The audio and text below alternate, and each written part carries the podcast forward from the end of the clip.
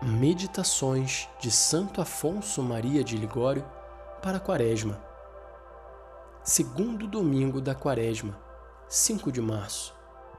A transfiguração de Jesus Cristo e as delícias do paraíso. Senhor, é bom estarmos aqui. Mateus 17, 4. Consideremos hoje a beleza do paraíso e raciocinemos assim. São Pedro e os seus felizes companheiros provaram apenas uma só gota da doçura celestial. Não viram senão um raio da divindade. Todavia, ficaram de tal modo arrebatados que desejavam permanecer ali para sempre. O que será então de nós quando nos saciarmos na fonte das delícias e virmos a Deus tal qual é, face a face. Para chegarmos a tão grande recompensa, devemos antes de mais nada combater e sofrer alguma coisa na terra. No Evangelho de hoje, lemos que certo dia Nosso Senhor, querendo dar a seus discípulos um antegozo da beleza no paraíso, tomou consigo a Pedro a Tiago e a João, seu irmão, e os conduziu de parte a um alto monte, e transfigurou-se diante deles. O seu rosto ficou refulgente como o sol. As suas vestiduras se fizeram brancas como a neve. E eis que lhes apareceram Moisés e Elias falando com ele. E tomando a palavra, disse Pedro a Jesus: Senhor, bom é que estejamos aqui.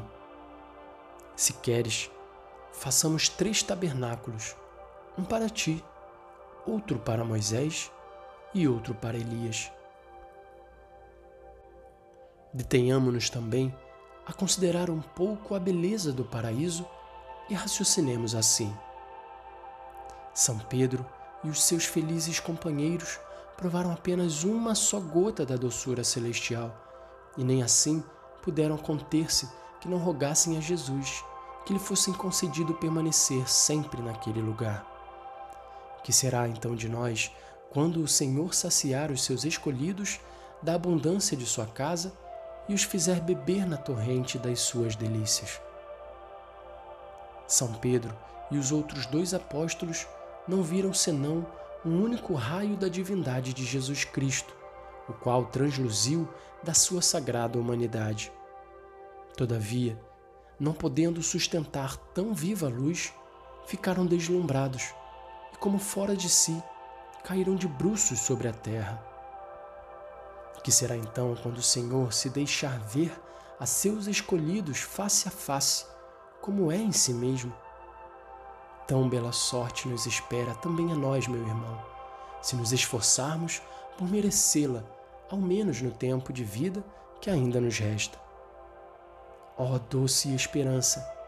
Virá um dia em que nós também veremos a Deus como é, isto é, veremos a beleza incriada que encerra de modo infinitamente perfeito todas as belezas espalhadas pelo universo seremos semelhantes a Ele, porque o veremos como é.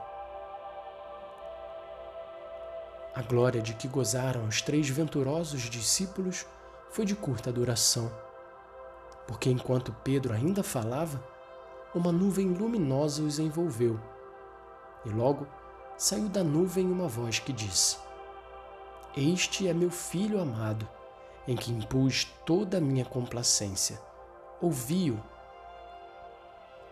Chegou-se a ele Jesus, tocou-os e lhes disse: Levantai-vos e não temais. Eles então, levantando os olhos, já não viram ninguém senão só Jesus. Com isso, o Senhor nos quer dar a entender que as consolações que faz degustar a seus servos têm por único fim animá-los ao trabalho, porquanto o tempo presente é um tempo de merecer e não de gozar.